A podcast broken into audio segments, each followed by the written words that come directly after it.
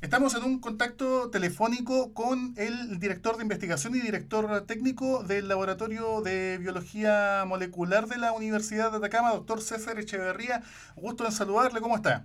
Hola, eh, Oscar, un gusto estar conversando nuevamente con usted y un saludo a todos y todas quienes nos escuchan. Así tenemos la posibilidad de preguntarle, vamos directamente al grano, están llegando algunas muestras, una nueva ocasión en que el Laboratorio de Biología Molecular de la Universidad de Atacama y la región de Atacama puede colaborar con otra región del país que estaría pronto a procesar estas muestras que están llegando desde otra región, ¿no es así? Sí, efectivamente. Eh, a través de el MinSal se comunicaron con nosotros preguntándonos si teníamos capacidad de absorber algunas muestras de Iquique, ya que tenían algunos problemas y, tenían un atrochamiento de, muestras durante esta semana.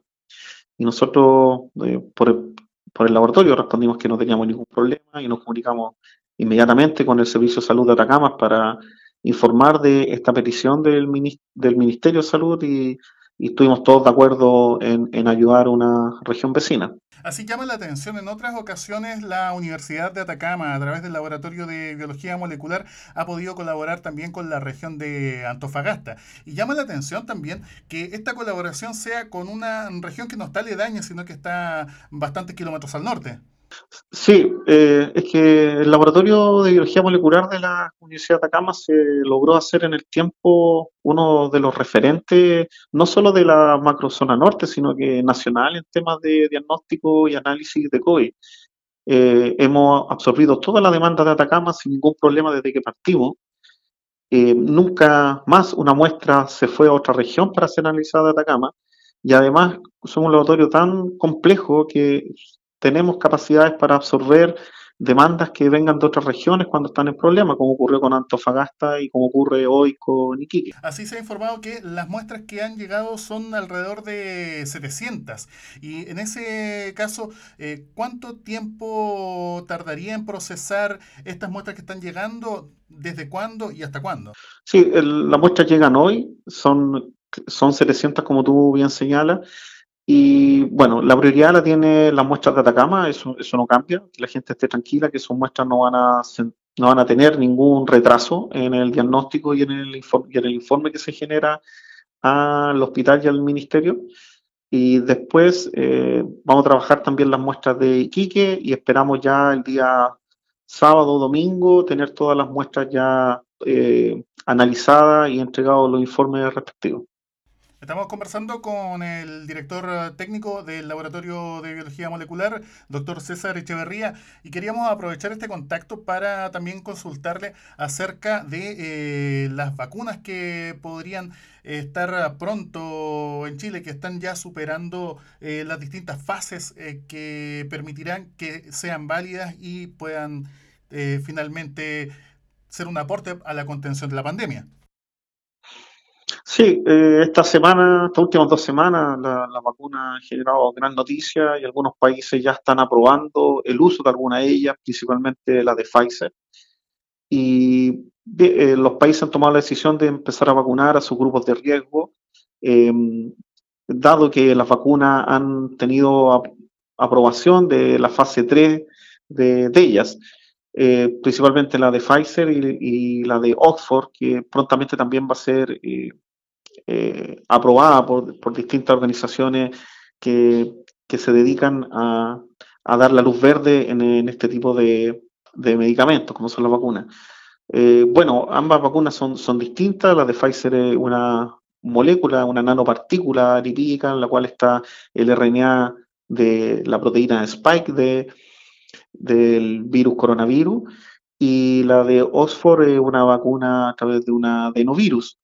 Y bueno, ambas vacunas tienen ventajas y desventajas. La, de Pfizer, por ejemplo, el ministro de Ciencia hace un par de semanas indicó de que Chile había comprado ya 16 millones de esta vacuna, pero tiene un problema técnico no menor que, que esta vacuna hay que almacenarla a menos 70 grados en ultra freezer y, no contamos con la capacidad nacional y regional para contener esta gran cantidad de vacunas que vamos a necesitar para nuestra comunidad de los ultrafreezers que, que se requieren para guardarla. No así la de, la de Oxford, que necesita refrigeradores de, de menos 20 grados, que sí, esos están disponibles en todos los hospitales y lugares son de fácil acceso. Entonces, hay que planear muy bien la logística que viene de la mano con, este, cada una de estas vacunas. Y si Chile ya compró la de Pfizer, tenemos que prepararnos para tener la capacidad de almacenarla y poder distribuirla a la población. En cualquiera de los casos, como bien menciona, sería una operación logística bastante compleja. Solamente el hacer que lleguen a Chile, posteriormente el distribuirlas nacionalmente, involucra otra operación de similar magnitud. Sí, además que la gente no es que la pueda ir a comprar y, inyectarse, sino que van a partir por los grupos de mayor riesgo y, de actividades críticas, la gente que trabaja en el servicio de salud, los abuelitos, van a ser los primeros en vacunarse y también después eh, vendrán todas las personas que tienen enfermedades crónicas de base, hipertensión, diabetes, obesidad, que son eh, las personas que más fallecen producto de, de, una, de un contagio con, con SARS-CoV-2. Así que eh, va a ser una escalada que no va a ser de, de poco tiempo, sino que va a ser de, de, varias semanas y varios meses para que por fin toda la población esté vacunada. Sin duda, el advenimiento de esta pandemia COVID-19 ha generado varios campos de estudio. Uno de ellos en el que está involucrada la Universidad de Acama es eh, Chile Genómico. Por favor, ¿se nos puede contar más al respecto? Sí, eh, gracias por la pregunta, Oscar, porque estamos en una campaña intensa de poder reclutar gente. Eh, este proyecto es un proyecto que se denomina COVID-19 HG, es un proyecto que se adjudicó a través de un concurso que realizó la NID del Ministerio de Ciencia eh, a, a, mediados de año. Y, este proyecto es liderado por el doctor Ricardo Verdugo de Chile Genómico de, de la Universidad de Chile.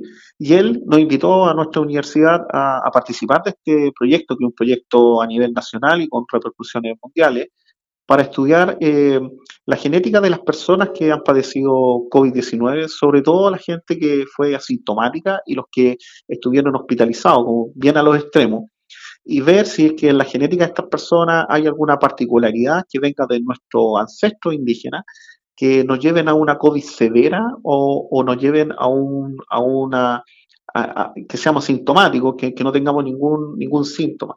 Entonces queremos ver si hay alguna herencia de ancestría en estos términos que nos permita una migración a una enfermedad más severa o asintomática. Eh, estamos muy orgullosos que nos hayan invitado a este proyecto, un proyecto grande, importante, y la Universidad de Atacama está ahí junto a otras seis universidades participando.